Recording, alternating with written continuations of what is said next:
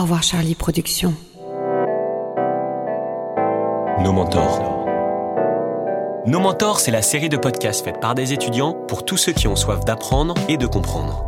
La vocation de nos mentors, c'est de vous accompagner dans vos choix afin de vous aider à faire la différence à travers des rencontres. Salut, moi c'est Emma et c'est moi qui vais vous accompagner sur les différents épisodes de No Mentor Food. Au menu de No Mentor Food, je vais vous emmener à la rencontre de chefs, restaurateurs et entrepreneurs travaillant dans le secteur de l'alimentation au sens large. Au cours de partages gourmands et généreux, nous parlerons de leurs parcours et des enseignements qu'ils en auraient tirés, mais aussi d'engagement, d'entrepreneuriat dans la food et des prochaines tendances gastronomiques. Dans ce nouvel épisode de No Mentor Food, Johanna Le Pape nous partage son engagement pour une pâtisserie saine et responsable. C'est avec détermination et audace qu'elle a brillamment réussi sa reconversion de grande sportive à pâtissière de bien-être. Elle n'a pas peur de se lancer des défis et pousser limites toujours plus loin. Bonne écoute. Aujourd'hui, je reçois Johanna Le Pape sur le podcast. Johanna a un parcours complètement atypique qui, j'en suis sûre, saura vous inspirer. Bonjour Johanna. Bonjour Emma. Merci d'avoir accepté de nous partager tes expériences. Je vais commencer par te présenter à nos auditeurs. Alors prédestinée à une carrière dans le sport, tu t'orientes d'abord vers des études de STAPS. À 21 ans, l'appel de l'ailleurs se fait entendre et tu t'envoles vers l'Australie où tu travailles dans une pâtisserie française et deviens très vite manager. Comme un élément déclencheur, la pâtisserie devient une évidence. Tu troques tes gants de boxe contre des fouets à pâtisserie, retournes en France et te lances dans un CAP pâtisserie. Vient s'ajouter une formation à l'école d'Alain Ducasse pour laquelle tu deviendras à ton tour formatrice quelques années plus tard. Tu fais ensuite tes armes dans de grands palaces, à Lutetia puis au Maurice, auprès de Cédric Grolet et Maxime Frédéric. Et à 26 ans, tu remportes avec Gaëtan Fiard le titre de championne du monde des arts sucrés. L'envie de mettre plus de sens dans tes créations t'oriente vers une pâtisserie plus responsable que jamais. Aujourd'hui, tu fais du consulting pour des entreprises et des formations pour transmettre ton savoir sur la pâtisserie bien-être. Tu insuffles les bienfaits de la nutrition et t'engages à créer des pâtisseries pleines de gourmandises aussi belles que saines. Au cours de cet épisode, j'aimerais aborder ton parcours, notamment les différentes formations qui ont marqué ta carrière, mais j'aimerais aussi discuter en profondeur de la profession de chef pâtissière et de la pâtisserie bien-être dans sa globalité. Alors pour commencer, Johanna, est-ce que tu pourrais me parler d'un dessert qui te rappelle ton enfance? Alors, euh, un dessert, évidemment, je pense que le premier ou les premiers, enfin, c'est tout ce qui est autour du gâteau de voyage. Donc la madeleine évidemment, des choses assez simples. Euh, quand j'étais petite, la pâtisserie n'était pas très développée, on faisait des choses très basiques avec euh, ma maman. Et évidemment, je suis bretonne, donc il y a eu aussi toute l'époque euh, crêpes sucrées. J'ai grandi un peu avec ça aussi. Donc c'est un peu ma madeleine de Proust. Et tu aimais beaucoup déjà la pâtisserie quand tu étais petite? Oui, j'adorais ça. J'étais très très gourmande, assez bec sucré. Et maman faisait souvent des, des, ouais, des gâteaux maison, euh, gâteaux yaourt, euh, tatin, crumble, etc. Et euh, en vérité, ouais, je me, je me régalais beaucoup, beaucoup. Mais ça n'annonçait pas forcément mon parcours après. J'aurais jamais imaginé à ce moment-là en faire mon métier. Justement, parlons un peu de ton parcours. Alors, pour commencer, est-ce que tu pourrais me donner deux, trois mots qui t'ont guidé tout au cours de ton parcours, des mots qui, qui sont un peu comme des mantras et qui t'ont suivi pendant les différentes étapes de ta vie euh, Oui, il y a un mot déjà qui revient vite, c'est l'audace. Euh, j'étais même petite, euh, très audacieuse, parfois un peu gonflée, c'est-à-dire que du coup, je faisais des choses. mes parents, ça les étonnait toujours parce que j'essayais toujours de. Ben, je sais pas, je faisais les choses assez spontanément, mais du coup, ça marquait aussi une personnalité assez audacieuse. Quand j'avais un objectif, j'y allais, pas par tous les moyens, dans le sens où j'y allais avec les voilà avec ma personnalité, mais c'est vrai que euh, j'avais pas peur en fait euh, d'aller au, contact des gens, des adultes depuis petite. Et je pense que ça c'est une, enfin en tout cas un trait de caractère, une qualité peut-être euh, qui m'a suivi tout au long de mon parcours. Donc ça c'est le premier mot. peut-être la détermination aussi. Ça fait peut-être écho avec le courage. Moi, je sais pas, il y a peut-être là comme ça, je te dis ça, mais cette notion de quand je veux quelque chose, je l'ai et. et t'as pas peur. Et voilà, et en fait, je déploie beaucoup de choses euh, ouais, j'ai pas peur et, et je pousse mes limites parce que j'ai envie d'atteindre mes objectifs. Et tu vois, moi, j'ai eu un parcours d'abord sportif et je pense que j'ai été très challengée sur ces valeurs-là et ça me caractérise. Et après, peut-être un autre mot euh, très optimiste.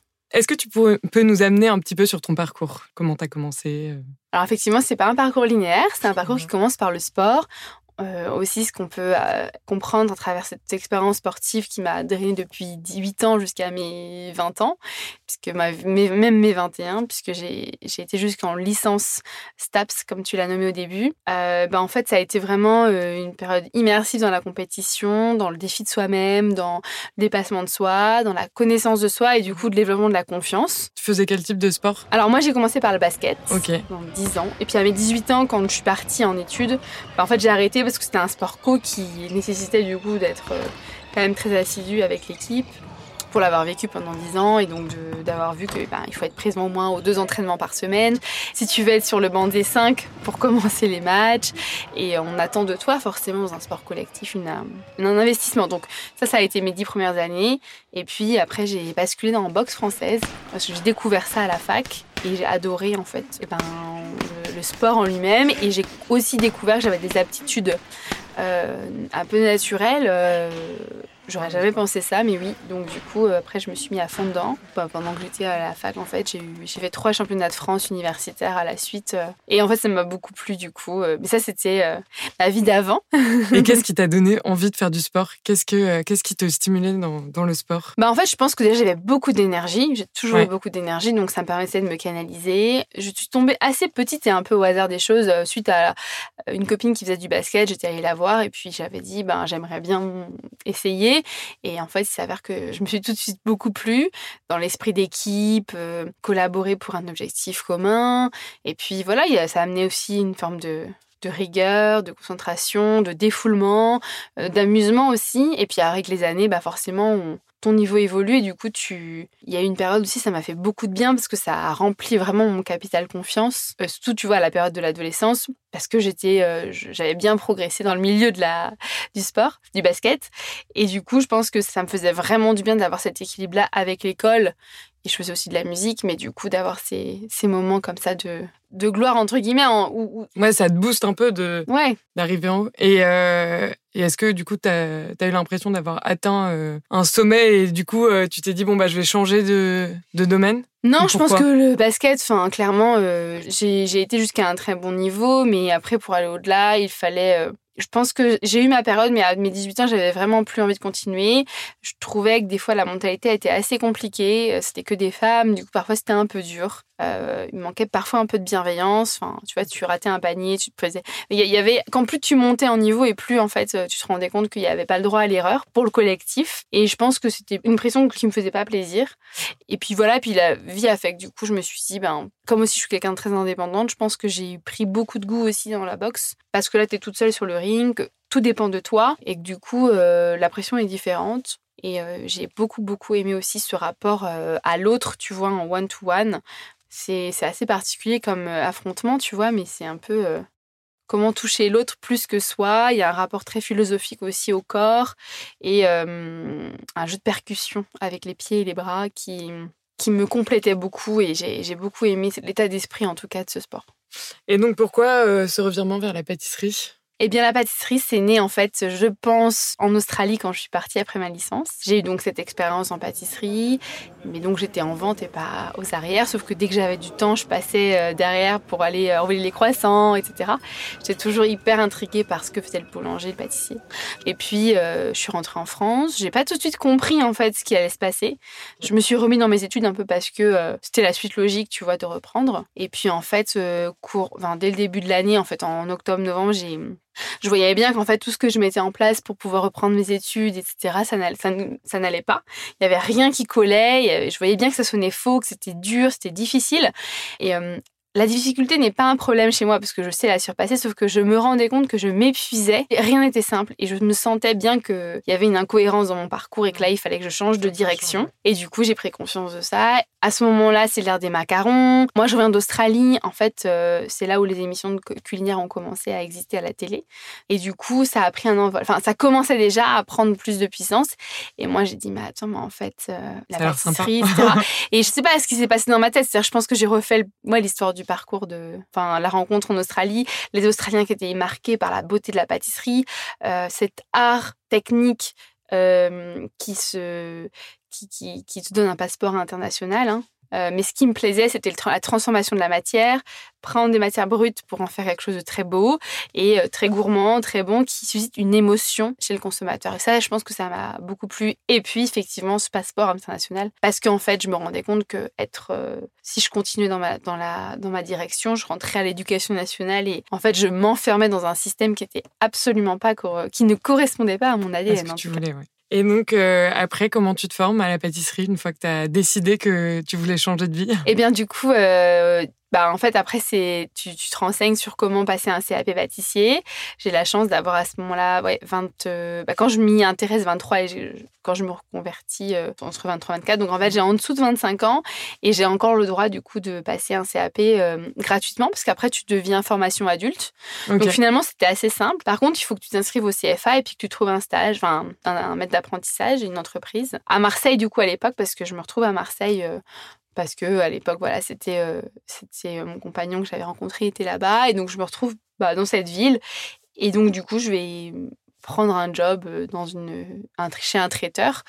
Et puis après, bah, en fait, ça va s'enchaîner puisque je, me, je suis très frustrée dans, bah, dans mon apprentissage qui est très réducteur et qui m'apprend pas ce que j'ai envie d'apprendre. Et donc, en fait, très vite, je, je comprends que j'ai, j'aime l'excellence, j'aime, j'ai envie de pousser en tout cas mes limites. Et du coup, je vais faire deux mois de summer camp, donc à l'ENSP, l'École nationale supérieure de pâtisserie. Et après, je vais arriver à Paris et puis c'est là que tout commence. Et c'est quoi l'ENSP Qu'est-ce qu'on t'apprend euh? L'ENSP, bah, c'est l'école de Isturiès et d'Alain Ducasse. Euh, c'est euh, un espèce de, c'est un château au milieu de nulle part où le monde entier vient se former. Euh, pour euh, apprendre la pâtisserie haut de gamme. Et euh, pendant deux mois, en fait, chaque semaine, c'était thématiques différentes. Et là, pour le coup, je suis baignée dans la, dans la production, dans l'apprentissage. Et ça va me donner beaucoup plus de, force et de, pour arriver après à Paris et puis me dire ben ok j'ai très peu d'expérience j'ai que un petit CAP mais aujourd'hui j'ai envie de me challenger vers pour dans des maisons Et comment tu rentres dans, cette dans ces maisons prestigieuses euh, avec euh, ton simple CAP Alors, je pense que la première expérience, c'est un peu un coup de chance parce que c'est les planètes qui s'alignent. Puisque quand je dépose ma candidature au, Lutetia, euh, le chef Guillaume Pochon qui me recrute me dit que mon CV a été sur une pile très importante, mais que mon parcours atypique l'avait interpellé et que du coup, il a eu envie de, bah, de me rencontrer. Et puis, c'est comme ça qu'en fait, tout a commencé. Et une fois que j'ai quitté, en fait, un an après le Lutetia, parce que j'avais envie de vraiment d'aller de voir autre chose, je voulais rentrer au Meurice. Je sais pas, c'était vraiment. Euh, j'avais listé un peu les palaces parisiens, mais le Meurice me semblait être un palace euh, très haut de gamme et en même temps euh, moins impressionnant peut-être que le Plaza Athénée ou d'autres noms qui sortaient vraiment. Au final, c'était une expérience tout, aussi difficile. Mais... Puis à l'époque, Cédric Drolet n'était pas encore aussi connu qu'aujourd'hui. En fait, moi, je ne connaissais même pas le nom du chef, qui venait juste de prendre ses fonctions. On est en mars 2000, 2013.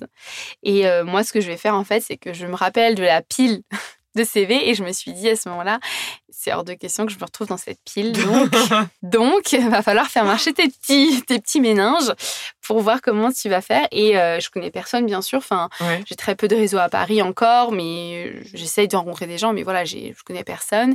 Et donc, je vais euh, directement appeler le palace. Et au palace, quand j'ai la personne au téléphone, je lui demande de parler à la pâtisserie. Et à la pâtisserie, je demande à parler au chef. et là, tu lui dis quoi? Et là, je lui dis bonjour chef.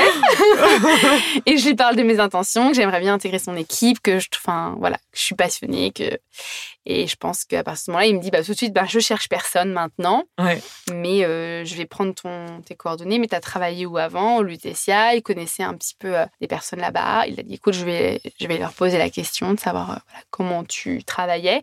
Et une semaine ou deux après, j'ai été contactée par par le, par, par le Meurice pour un entretien collectif et donc j'ai été embauchée juste derrière. c'est vraiment euh, au culot quoi. Bah, c'est ça en fait. Mais je pense que dans la vie en vrai quand tu veux quelque chose et que tu es convaincu que c'est ça ou en tout cas qu'il faut tenter la chance et qu'il faut aller voir euh, si c'est ça ou pas. Enfin, enfin, faut pas avoir de limites, tu vois. Je pense qu'il faut y aller, il faut pas avoir peur. Et euh, enfin, même si tu as un peu peur, parce que forcément, moi aussi, j'ai un peu. Enfin, je pense qu'à tout moment, tu as, toujours euh, cette appréhension. Mais en fait, tu as deux choix c'est ne rien faire ou le faire. Et du coup, tu te dis, si je fais pas, je fais quoi? Donc, ok, ça me fait peur, mais bon, je suis obligée de faire. En fait, j'ai pas le choix. je suis pied au mur. Enfin, je suis pied au mur là, parce que si je veux y aller, bah, il faut bien que je. Donc, je vais pas essayer de noyer le poisson, euh, d'envoyer mon CV, me dire que ça va un jour arriver, etc. Non, si je veux rentrer, euh. il faut que bien qu'ils sachent que je vais rentrer. Donc, c'est comme ça que tout a commencé. Et justement, en tant qu'étudiante, euh, c'était quoi euh, ta plus grande peur, ta plus grande angoisse pour le futur? J'en avais pas. T'en avais pas, donc Non. t'étais complètement. euh, Non, parce que je pense que.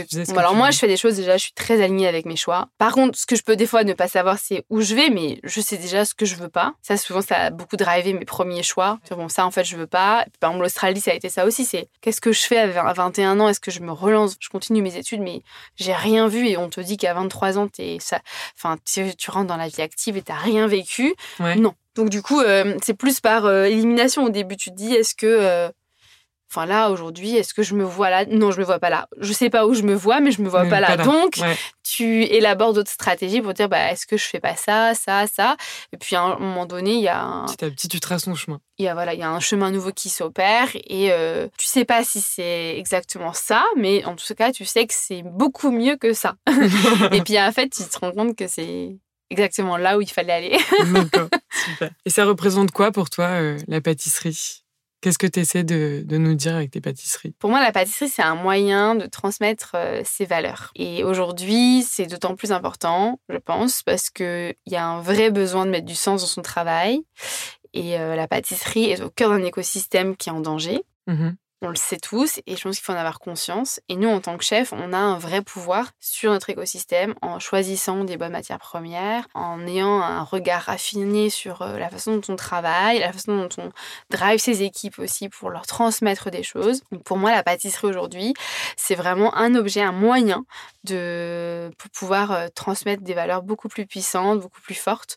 Et puis euh, voilà, la pâtisserie, les livres, les formations, etc. Enfin, pour moi, tout ça, c'est c'est des moyens pour répondre à un pourquoi en fait. Pourquoi je suis là, pourquoi je fais ça. Et, et je pense que dans l'avenir, euh, les chefs vont comprendre, le comprennent déjà, les nouvelles générations le comprennent, et peut-être certains chefs aussi déjà maintenant, et se disent euh, faire de la pâtisserie pour faire de la pâtisserie juste pour proposer quelque chose de bon, de beau, ça suffit plus en fait. Ouais.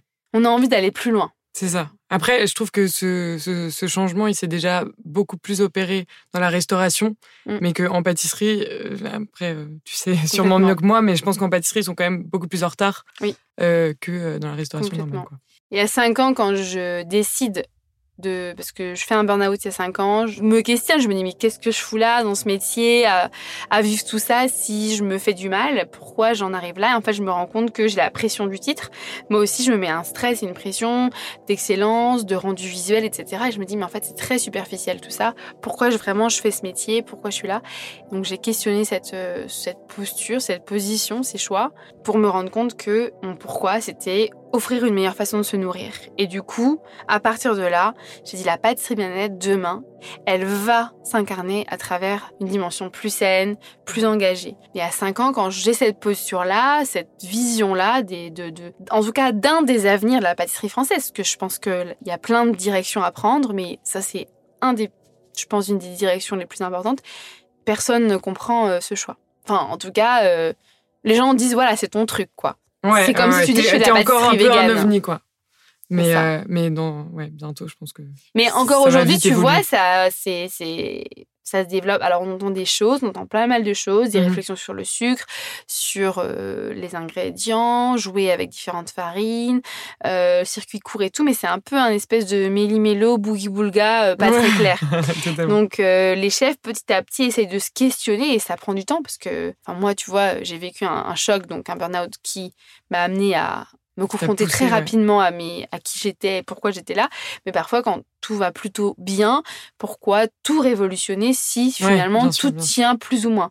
Et donc, forcément, ça prend son, ça prend son temps. Et puis je pense que on est des êtres humains tous différents. Il y en a qui ont des prises de conscience euh, à des moments, d'autres qui ça va prendre plus de temps. Mm. Mais effectivement, je pense que c'est en chemin, mais on est euh, en pâtisserie, on est extrêmement loin encore de ce qui va se passer euh, La route est dans les quelques longue. années qui arrivent. Mais ça va aller vite, je pense. Ouais, bah, on l'espère en tout cas. Est-ce que tu veux me parler un peu euh, de, euh, du championnat euh, mondial des arts sucrés? Oui. Euh, qu'est-ce que, Comment t'es rentrée là-dedans? Euh, euh, Qu'est-ce qui s'est passé? Alors en fait, la Coupe du Monde, c'est assez drôle parce que c'est... euh, Bon, moi, t'as compris, moi, j'ai vraiment travaillé beaucoup. Ben, j'ai œuvré dans le sport et j'ai construit un mental, euh, un mental comme En béton. j'aime bien dire qui- que Kylian Mbappé cite comme euh, avant même de savoir taper dans un ballon, il faut avoir un mental à toute épreuve. Avant même d'être un bon joueur, il te faut plus que ça. Il te faut un mental à toute épreuve. En fait, ça signifie beaucoup de choses. C'est-à-dire qu'avant d'être bon techniquement, dans quelque discipline que ce soit, si tu as un mental euh, bien travaillé, qui a déjà, voilà, euh, enfin, qui est en confiance, qui, euh, qui est affirmé, une personnalité qui se connaît, qui n'a pas peur de s'engager, de prendre des risques, etc. euh, je pense qu'une fois que tu as ça, que tu bien, enfin, as une tête bien faite, euh, en fait, tu peux faire tout ce que tu peux rentrer dans n'importe quelle discipline et déployer beaucoup d'énergie et atteindre un certain niveau d'excellence. Donc, je pense que ça, ça m'a beaucoup aidé parce que le concours est arrivé très vite dans ma carrière, euh, ce qui m'a servi et desservi en même temps. Parce que du coup, le burn-out aussi était relié à ça et ce syndrome de l'imposteur. C'est-à-dire que j'étais parachutée juste après la, la Coupe du Monde dans des postes importants où en, en tant que consultante, je faisais des choses que peu ou pas de femmes faisaient, en France en tout cas. Seuls euh, des MOF ou des champions du monde ou des, des gens qui étaient très connus et qui avaient une grande assise parce qu'ils avaient 20-30 ans d'années- d'expérience faisaient. Et du coup, moi, je me suis retrouvée parachutée à voyager dans le monde entier. Donc voilà, c'est juste pour dire que pour revenir sur la compétition, quand tout est arrivé, moi, je savais que j'avais un mental qui était prêt pour y aller. Pour ça. Après, ça a été très difficile parce que euh, rattraper des années de travail et euh, avoir une- un, un niveau d'excellence euh, technique. Parce que tu as dû faire une temps- grande préparation à- avant euh, Oui. la coupe. En fait, il y a eu la sélection et puis après, il y a eu la finale pendant un an. il y a eu un an en fait de, de- de préparation pour la finale. Mais toutes ces étapes-là, elles sont, elles sont clés et je pense que oui, c'est certain que mon mental a, a vraiment pris. euh, 80% du, du travail, de la réussite vient du mental, du moment d'un mental à toute épreuve où j'ai, enfin, ça a rien été, rien n'était simple et euh, je, je me suis accrochée comme euh, jamais. Comme jamais, ouais. Mais et je euh, pense que c'est ça la clé. et t'as ressenti quoi euh, le jour où ils ont annoncé que, que En t'étais fait, championne du monde de pâtisserie? C'était assez, assez drôle parce que du coup, en fait, on était en bis avec la, le Japon. En fait, on Mhm. savait que c'était. euh, On connaissait un peu le podium, mais on savait pas l'ordre. Et quand ils ont annoncé le deuxième Japon, en fait, j'ai eu un élan, j'ai eu un. Enfin, ouais, j'ai eu un haut le cœur, comme j'ai pu vivre, par exemple, quand euh, je combattais et que euh, ils annoncent que tu es gagnante. Mais là, ils annoncent que tu es gagnante tout de suite, alors que là, en fait, ils annoncent le Japon, mais là, t'as le haut le cœur. mais euh, ouais. Ben, on savait après que c'était Ouais. nous qui gagnions derrière, quoi. Et donc là, il y a eu une émotion. euh, C'était assez étrange parce que c'est une émotion très forte euh, sur un temps as- assez court, en fait. Et en même temps, comme j'avais pas eu peut-être euh, les 10-15 années comme Gaëtan, qui était mon binôme, peut-être que la victoire était très belle, mais c'était pas non plus l'accomplissement d'années et d'années de travail, tu vois. Alors ça l'était sur euh, Ouais. par rapport euh, au sport parce que j'ai beaucoup œuvré, travaillé et remis en question dans le sport. Donc, inévitablement, je pense que ça a servi le propos. Mais du coup, je pense que, enfin, rapidement, je me suis quand même recentrée en me disant, enfin, j'ai quand même deux ans d'expérience. J'ai quand Ah. même, tu vois, et, et du coup, c'était rattrapé par une réalité. Et si tu t'assois sur dix années d'expérience, tu te sens vraiment en confiance, tu sais que le concours va t'apporter ça qui va te propulser du coup dans des sphères où tu es déjà, tu vois, tu es en confiance. Moi, Mais c'est d'autant plus gratifiant parce que t'as quand même gagné euh, Oui. alors que t'avais deux ans d'expérience, ce qui n'est rien. Donc c'est quand Mais même du fou. coup, tu, tu n'échappes pas au syndrome Ouais. de l'imposteur. D'accord. Donc tout ça, cas, c'est vraiment ai quelque pas- chose que n'y ai ressenti euh, Ouais. Après. En fait, je pense que la victoire, euh, elle, est, elle est très belle parce qu'en plus, c'est mérité et on a travaillé, œuvré pour ça. Après, il y a un laps de temps un peu euh, particulier où tu nages un peu dans un, une espèce de vase de, de ventre mou. Tu sais plus trop qui tu es parce que pendant un an, tu étais focus sur ces 20 heures d'épreuve. Qui tu es, ce que tu as envie, tu es un peu paumé. Et après, quand tu te recentres et que tu décides de savoir où tu veux aller, tu, te, tu réalises le titre. Tu réalises aussi que tu pas en pleine puissance de tes moyens, tu Mhm. vois. Donc, euh, il y a un stress qui s'opère tout de suite. C'est-à-dire qu'en fait, tu dois être à la hauteur d'un titre, mais tu n'as pas forcément, même si tu as remporté le titre et que tu l'as gagné, j'avais pas toute l'expérience, je pouvais pas compenser l'expérience de 10 années de travail, de répétition. C'est quand même un travail manuel où quand tu traverses plusieurs maisons sur une dizaine d'années, quinzaine d'années, tu vas voir plein de choses, donc tu es enrichi. ouais, ouais. Moi, j'étais un bébé, tu vois, j'étais un bébé dans, dans cette espèce. Et pour autant, parce que je suis très exigeante et très ambitieuse, euh, j'ai pas réfréné mes ambitions. Donc, je suis rentrée chez un Ducasse en tant que chef formatrice. Ça m'a beaucoup aidée pendant un an.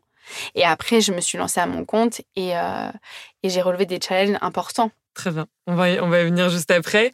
Une dernière petite question à propos de ça. Euh, pourquoi il y a une femme et un homme euh, qui doivent gagner ensemble la, la Coupe du Monde?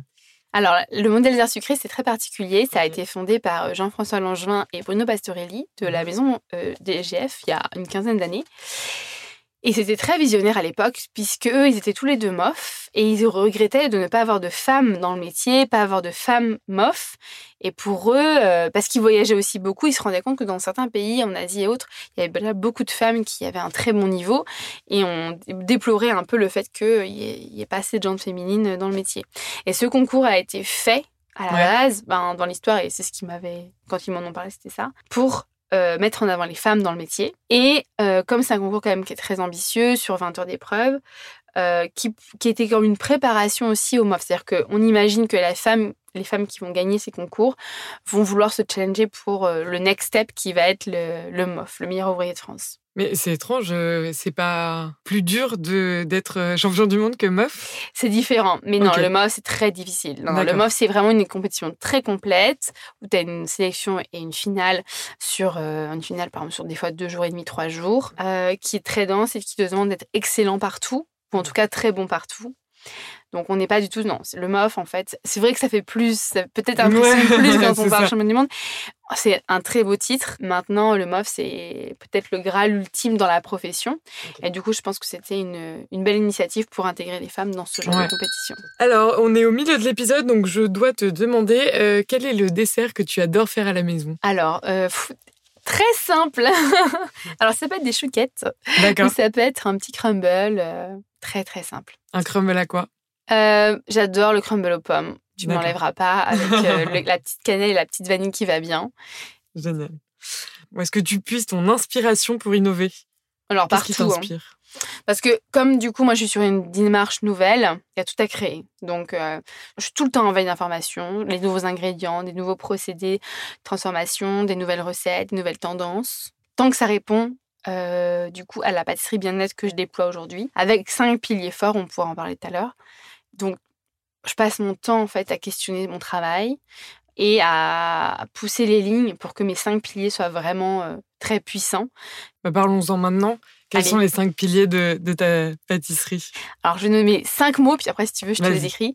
Il y a diversifier, équilibrer les sucres, innover, upcycler et sourcer. D'accord. Donc, on va, dans un premier temps, diversifier les matières premières. On va aller chercher plein de matières premières principe numéro un de la diététique. Euh, on va s'amuser, mais on va aussi diversifier pour pas être que sur des farines, lait, beurre, œufs, tu vois, chose mhm. très simple. Donc ça c'est la première chose. Deuxième chose, c'est équilibrer les sucres par un par la diversification des, différentes sources de sucre. Évidemment, un équilibre en abaissant et en trouvant la juste quantité pour garder la gourmandise, parce que le sucre est un support, mais il ne doit pas prendre pour moi en tout cas, l'ascendant sur le goût. Le, sucre blanc, tu l'as complètement banni ou pas encore? Non, je bannis pas du tout les sucres parce qu'en fait, euh, le sucre blanc, c'est un sucre de betterave qui est certes peut-être raffiné de par son procédé, mais je ne suis pas dans l'exclusion. En fait, j'ai plus envie d'aller diversifier et d'aller jouer avec les sucres. Le sucre blanc de betterave nous permet de faire plein de choses qu'on ne peut pas faire avec les autres sucres. Donc, c'est intéressant de le garder et c'est intéressant de diversifier. Et puis, ce qui va être intéressant de comprendre, et c'est là le propos et le point important, c'est pourquoi le sucre fait du mal. Et donc, ça s'intéresser sur l'effet négatif sur le corps. Donc, de par son indice glycémique haut, il va provoquer une sécrétion d'insuline. Mmh. Comment donc gérer ça, qui va être une espèce de choc glucidique, tu vois, important? Eh bien, on, se rend compte, on se rend compte que c'est la fibre alimentaire qui abaisse la charge glycémique. Donc il y a un vrai enjeu sur la fibre dans la pâtisserie que moi je réimplante, enfin que je, que je rajoute dans mes pâtisseries, soit par le biais du flocon d'avoine, par les légumes, par les fruits, etc. Mmh Mais il y a un vrai enjeu là-dessus. Donc du coup, comme ma pâtisserie est très riche en fibres, eh bien en fait on baisse la charge. Donc ça c'est très important. Et c'est un peu ce qui va sauver le sucre demain. Super, super. Et c'est l'objet d'un titre d'un de, mes podcasts plus tard à venir. Génial. Troisième pilier, euh, oui, euh, innovation, pour faire très court, euh, je vais chercher à aller travailler avec des produits innovants, des concepts de transformation innovants pour préserver les micronutriments. Aujourd'hui, lipides, glucides, protéines, ce sont les macronutriments. Ça, il a pas de problème, on en consomme de plus ou moins grande qualité. Les micronutriments qui sont nécessaires au bien-être et au bon fonctionnement de nos cellules, on n'en a pratiquement plus. Parce qu'on bout, on cuit, parce qu'on utilise des produits de l'agroalimentaire qui parfois à forte production voilà, Ok. euh, disparaissent. Et donc, il y a un enjeu majeur aujourd'hui d'aller protéger ces micronutriments. Donc, il y a tout un travail d'innovation. Donc en faisant du cru ou en cuisant à basse température? Exactement, je trouve que tu as très bien compris le propos. Donc, on va texturer à froid, on va travailler euh, en basse température, en vapeur, etc. Enfin, en tout cas, on va aller chercher à voir ce que ça va provoquer sur euh, le résultat. Quatrième pilier, upcycler, du verbe upcycling en anglais. On n'a pas ce verbe-là en France encore aujourd'hui, donc on le francise. Et c'est quoi C'est l'art de transformer les déchets en de nouveaux ingrédients. Donc il n'y a plus de déchets, mais du coup tout est, tout est dans un circuit fermé où on réimplémente. Tu vois, par exemple, quand tu as pris le jus de ton citron, le zeste de ton citron, qu'est-ce que tu fais en fait de cette matière qu'on appelle le ziste et qui est un peu amer Ouais. Tu le coupes en petits morceaux, tu le mets à déshydrater à 40-50 degrés, tu le mixes, ça te fait de la poudre d'agrumes. Génial. Et on jette plus.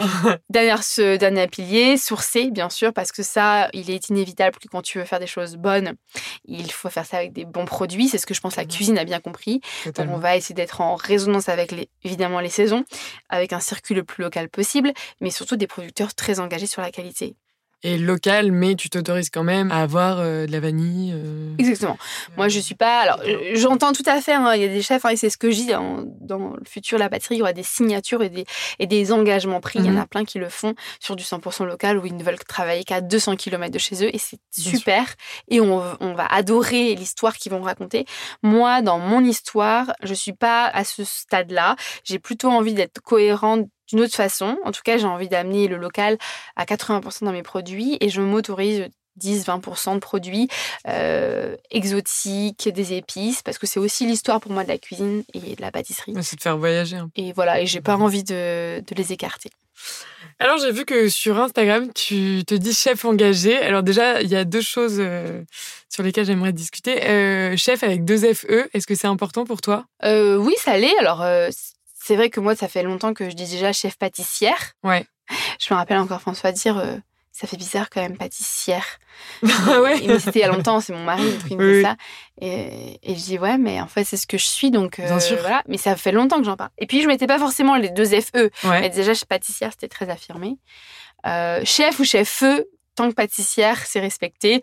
Euh, voilà. Mais euh, oui, très bien, si demain, c'est comme ça que. Enfin, Est-ce que, est-ce que tu vois le futur de la pâtisserie avec beaucoup plus de femmes? Est-ce que tu penses que inévitablement, c'est important déjà et le cas. que ça commence à se développer? Ah non, mais là, c'est carrément le, c'est, c'est le cas. Non, j'ai plein, plein, plein de monde qui me dit j'aimerais bien même recruter des garçons, mais en Ouais. fait, je n'ai, que des profils de, de filles. Après, peut-être parce que tu t'intéresses aussi euh, plus à ce côté sain, peut-être que ça attire peut-être Oui, non, mais de- moi, je parle de avec des chefs, même qui sont pas forcément là-dedans, mais qui me disent je ne trouve pas. Je parlais avec Florence, justement, qui est en finale du Mondial des Arts Sucrés. Elle me disait je ne trouve pas de garçons. Donc, il y a en fait une vague féminine très importante qui arrive. Mm. On le voit dans les écoles, on le voit dans les classes. Et pourquoi tu penses que, euh, y avait si peu de femmes avant? Je pense que c'était un métier qui n'était pas connu. Je pense que c'était un métier qui était un peu dans son. qui fonctionnait en vase clos.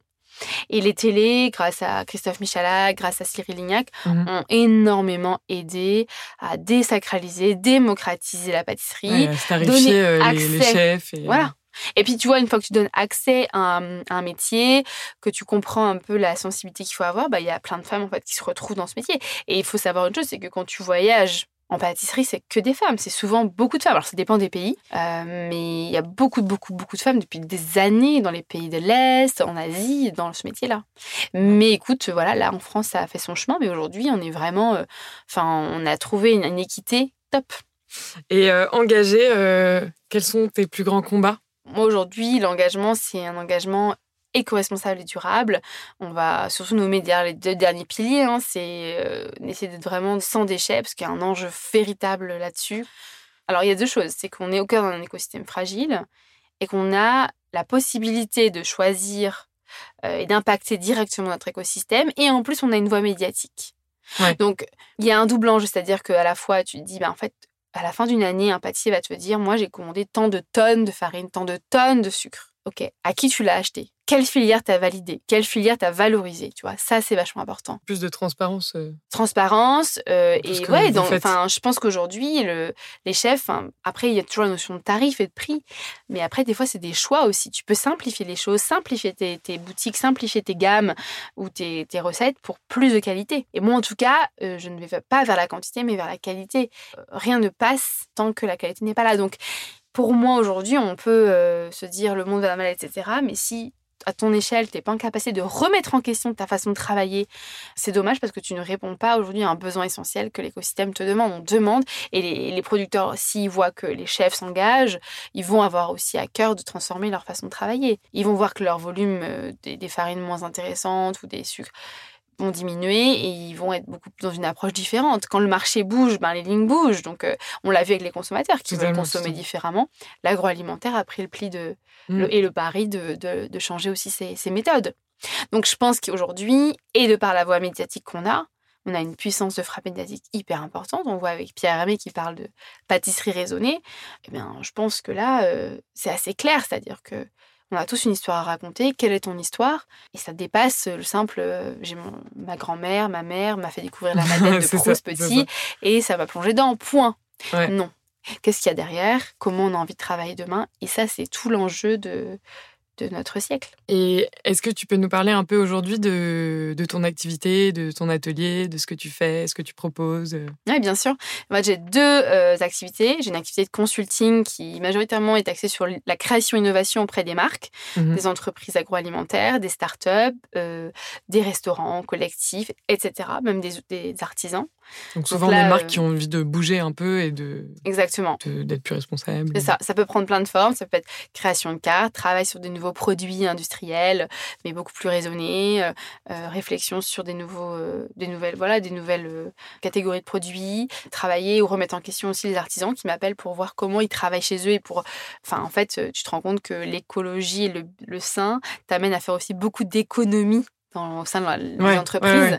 Et parfois, tu ne le remarques pas parce que tu es dans ton truc. Donc, euh, mm. euh, je trouve ça génial qu'aujourd'hui, certains artisans ont, la, enfin, ont le courage en fait, de faire appel à moi pour pouvoir euh, bah, découvrir de nouvelles façons de travailler.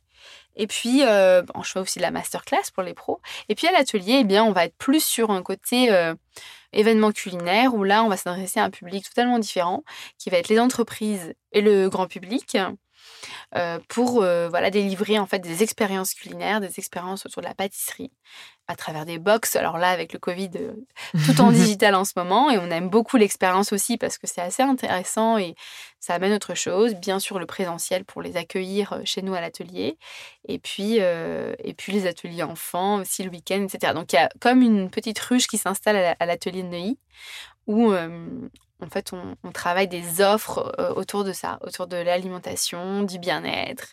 Euh, Et en tout cas, beaucoup de transmission dans ton parcours.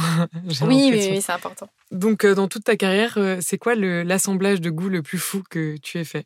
Je sais pas. Après, je pense que c'est des essais que j'ai faits qui n'ont pas toujours été fructueux, mais je j'ai pas forcément en tête d'association un peu particulière. Mais en tout cas, ce qui est drôle, c'est qu'aujourd'hui, tu peux vraiment jouer avec les, les poivres, les, tu vois, des, des choses qu'on n'utilisait pas du tout en pâtisserie avant.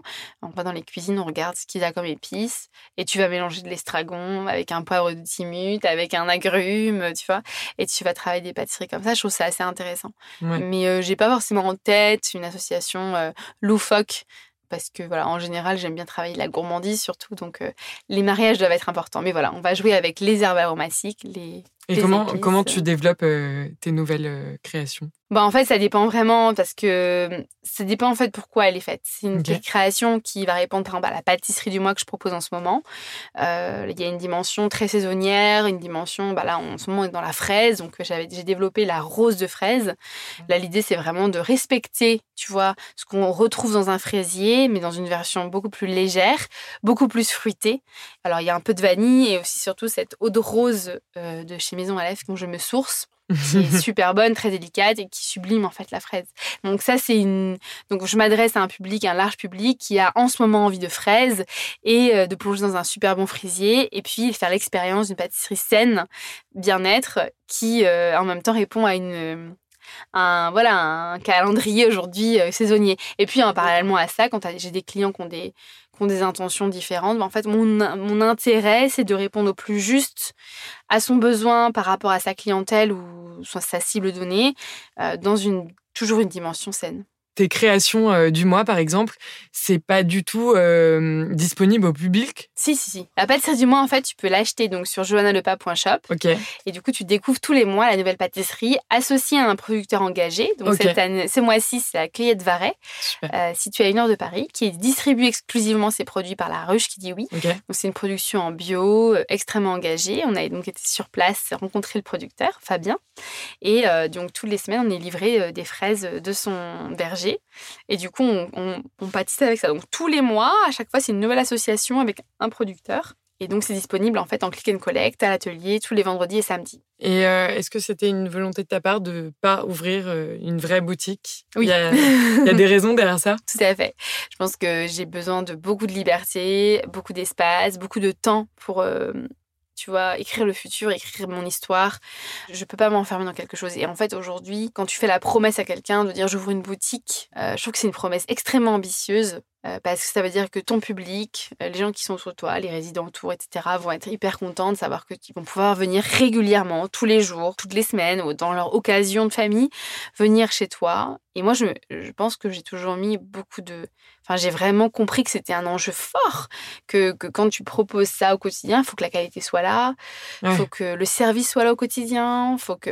Et donc, du énormément coup, de pression. pour moi, au-delà de la pression, en tout cas, c'est une énorme, un énorme temps de présence Mhm. que tu dois avoir parce que je, je pense pas, et on le voit quand ça se duplique trop, euh, la qualité, euh, voilà. Et seuls ceux qui sont toujours dans, euh, en laboratoire, toujours derrière leurs équipes, seules ces personnes-là réussissent à, à faire ce pari de dupliquer peut-être plusieurs boutiques en gardant la qualité. Je trouve que c'est très chronophage, c'est très demandeur. Euh, de- J'ai tout de suite compris ça en fait. Donc j'ai pas du tout eu envie de me lancer euh, dans un tel pari. Par ailleurs, le côté voilà pâtisserie du mois, pourquoi pas un pop-up store un jour euh, sur une période donnée où voilà tu sais que ça va durer un mois, deux mois, mais ou trois semaines, tu vas tout donner parce que ça va être très intense. Mhm. Mais voilà, c'est une expérience éphémère, euh, me plairait beaucoup évidemment. D'accord. Quelle est la plus grande leçon que, que tu as tirée de tout ton parcours? Bah, la leçon, peut-être numéro un, c'est qu'en fait, tout arrive aux personnes qui sont alignées avec leurs choix, avec qui elles sont. Et donc là, on parlera de développement personnel, on peut en tout cas juste en évoquer un mot ou deux, mais je pense que il est central et essentiel, et c'est ce que j'apporte et ce que je, je- je dis souvent à la fin de mes masterclass. Je prends toujours un temps avec les jeunes pour dire qu'est-ce que vous foutez là? Euh, Pourquoi vous êtes là? Questionnez ça. Questionnez, questionnez ce pourquoi. C'est extrêmement essentiel. Pourquoi? Parce que ça va faire toute la différence dans ta carrière. Tu es juste là parce que tu aimes bien ça. Et auquel cas, euh, il y a de la place pour toutes ces personnes. hein, euh, Il y, a- il y a du travail pour tous ces gens qui se disent bah oui, j'aime la pâtisserie. Alors, ils vont de maison en maison, plus ou moins excellente, plus ou moins voilà, selon une affinité. Puis en fait, ils produisent, ils sont dans une espèce de voilà, ils font ce qui mais eh, quel sens tu donnes à ça? Ça c'est extrêmement important. Et moi, je pense que quand tu as fait ce travail de pourquoi je suis là, pourquoi je fais ce métier, quel sens je donne. Et c'est pas une réponse simple, hein. Ouais, une ouais. réponse que tu peux avoir euh, du tac au tac. C'est un travail de longue haleine où il faut passer par, pour moi, du développement personnel. Encore plus loin, c'est moi je suis très spirituelle, donc y a, tu peux aussi avoir accès à plein de choses avec la spiritualité. Ça c'est un autre pendant, c'est, ça sera l'objet d'un autre podcast peut-être, mais je, suis, je, je pense beaucoup que la spiritualité aujourd'hui est un, va t'aider en fait à te, à te positionner. Et tu vois, tout à l'heure on parlait, qu'est-ce qui fait qu'un entrepreneur, tu vois, il gagne, il y arrive et tout? Moi, je crois sincèrement que si tu veux une vie vertueuse, c'est-à-dire que ton travail soit aligné, que tu te sentes bien, que les gens viennent à toi, que les bonnes personnes viennent à toi, que financièrement la richesse et l'abondance arrivent à toi, que des perspectives ou des synchronicités ou des tu vois des alors synchronicité c'est un terme un peu mais mais c'est le hasard de la vie qui fait que tiens on se rencontre au moment tu vois au bon moment ces synchronicités là tout ça c'est la résultante du fait que tu es aligné avec qui tu es. Donc pour moi, il est essentiel et c'est quelque chose qu'on ne fait pas à l'école et qui est aujourd'hui, j'espère, dans les programmes, j'espère que ça va arriver. On doit passer le plus clair de son temps à se questionner ses enfants sur et se questionner soi-même sur qu'est-ce que je fous là, pourquoi je fais ça, pourquoi je fais ça? Je- être, on était avant une espèce de après-guerre jusqu'à maintenant, on va dire, Ouais. cette longue période qui a duré 60 ans, dans un espèce de cheminement euh, où euh, on avait vécu des horribles choses et on était plus dans euh, se constituer quelque chose de très confortable, Ouais, de stade. de stable, mais on n'avait pas du tout cette question à ce moment-là parce qu'on était en reconstruction de sens et ça se comprenait. aujourd'hui, la notion de sens, elle est vraiment centrale et je pense que c'est la clé pour euh, n'importe quelle personne et n'importe quel entrepreneur ou non-entrepreneur, euh, en tout cas dans sa vie, de faire, euh, d'avoir une vie vertueuse. Et est-ce qu'il y a des livres qui t'ont aidé justement oui. à faire tout ce chemin? Est-ce que tu peux nous en citer un ou deux? Alors en fait, il y a deux là, tout de suite à chaud, en tout cas, il y a deux. Il y a C'est inévitable. Il y a Simon Sinek qui écrit euh, Commencer par pourquoi, qui est quand même un leader d'opinion. Enfin, on peut peut-être pas un leader d'opinion, mais c'est peut-être quelqu'un qui, euh, quelqu'un qui ouvre les consciences, qui mhm. permet des, des, prises de conscience et qui, avec enfin, des, des livres qui sont hyper pertinents, hyper justes. Et ce livre-là, c'est vrai que c'est un peu un livre de référence qui a fait des millions de ventes et qui a touché les gens parce que euh, il nous a questionné dans notre sens, dans notre cœur de pourquoi. Moi, ça, ça m'a choqué quand je l'ai lu. En fait, j'étais en plein burn-out, donc c'était parfaitement au bon moment. Et donc j'ai tout arrive euh, pour une raison euh, au moment où ça doit arriver. Exactement, exactement. Et donc ça et après euh, pas un livre spécifique mais l'ikigai qui est une méthode japonaise pour savoir si tout est aligné aujourd'hui et si tu es en accord avec ton ikigai. Et donc ça aussi c'est deux livres qui je trouve sont te permettent une meilleure construction pour toi. Pour toi, qu'est-ce que c'est qu'un mentor et est-ce que tu en as déjà eu? J'en ai eu. Alors, ce sont des mentors assez périodique, c'est-à-dire que j'ai pas eu quelqu'un qui m'a suivi tout le long. Euh, par contre, j'ai eu des, gens qui m'ont tendu la main à des moments et pour moi le mentor pour moi ça peut prendre plein de formes différentes, c'est quelqu'un qui à un moment donné va t'aider à te propulser, te faire confiance. Donc ça peut être ben dans le sport, des coachs qui m'ont fait confiance et qui m'ont donné la foi, la hargne, qui, se sont donnés pour que je sois au meilleur niveau dans la boxe comme dans le basket. Euh, j'en ai eu vraiment bah, un dans le basket et un dans la boxe qui m'ont vraiment marqué. Et puis après, euh, dans mon parcours euh, pâtissier, de pâtisserie, j'ai eu donc Bruno Pastorelli qui a été une rencontre que j'ai provoquée puisque je lui ai écrit un jour un mail de façon un peu hasardeuse. Il n'a pas tout à fait compris ce que je lui voulais. Puis finalement, on s'est côtoyés. C'est aussi comme ça que du coup j'ai pris connaissance du concours et que j'ai pu intégrer l'équipe de France. Donc c'est des gens comme ça qui sont arrivés à des moments clés que j'ai soit rencontré euh, par, parce que j'ai sollicité la rencontre, mais en tout cas, ce sont des gens qui ont été sensibles à ma démarche, sensibles à qui j'étais, et qui m'ont à un moment donné permis d'ouvrir euh, des perspectives euh, et m'élever. Et pour finir, est-ce que tu aurais une personne à me conseiller que je pourrais interviewer sur ce podcast qui a beaucoup de choses à raconter sur son parcours? Ouais, bah bien sûr. Bah après j'ai plusieurs. Non alors si on parle de la de la pâtisserie, alors j'ai sûrement plein, plein d'autres noms. euh, bah si, par exemple, je pourrais te citer une autre femme qui, euh, qui est une très belle rencontre, mon coup de cœur professionnel de 2020, qui s'appelle Alexandra Pointel. D'accord. Qui est euh, le bras droit, l'assistante personnelle du, du CIO d'un groupe d'hôtels qui s'appelle le groupe Evoque, qui a une personnalité autant en couleur, qui est incroyable, pétillante euh, et que j'aime beaucoup. Génial. Est-ce que tu peux me parler de la pâtisserie euh, dont tu es euh, le plus fier? Bonne question. Laquelle? Non, il y, en a, il y en a plusieurs, mais... Ta plus belle création ah.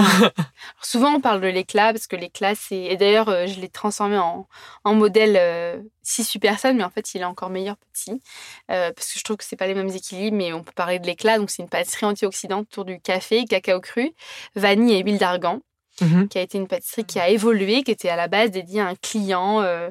pour répondre à un, brief super sympa, c'était une grande marque de parfum de luxe et il fallait que je travaille un produit en accord avec les notes aromatiques du parfum et donc, euh, après, je l'ai fait évoluer et aujourd'hui, c'est devenu un peu mon, voilà, mon, ma pâtisserie signature. Génial. En tout cas, merci beaucoup, Johanna. Merci euh, d'être venue aujourd'hui. et euh, merci pour tout ce que tu nous as raconté aujourd'hui. C'était vraiment super intéressant. Et, et à bientôt. À très bientôt. Merci beaucoup d'avoir écouté cet épisode. Si ça vous a plu, vous pouvez vous inscrire à la newsletter sur le site de nomentor.com et nous suivre sur votre plateforme de streaming favorite. Je suis preneuse de vos retours, alors n'hésitez pas à nous suivre sur Facebook, LinkedIn, Instagram pour que l'on puisse améliorer ce programme ensemble. Et si vous avez aimé, partagez-le avec vos amis et vous pouvez même nous mettre 5 étoiles pour nous encourager. À bientôt!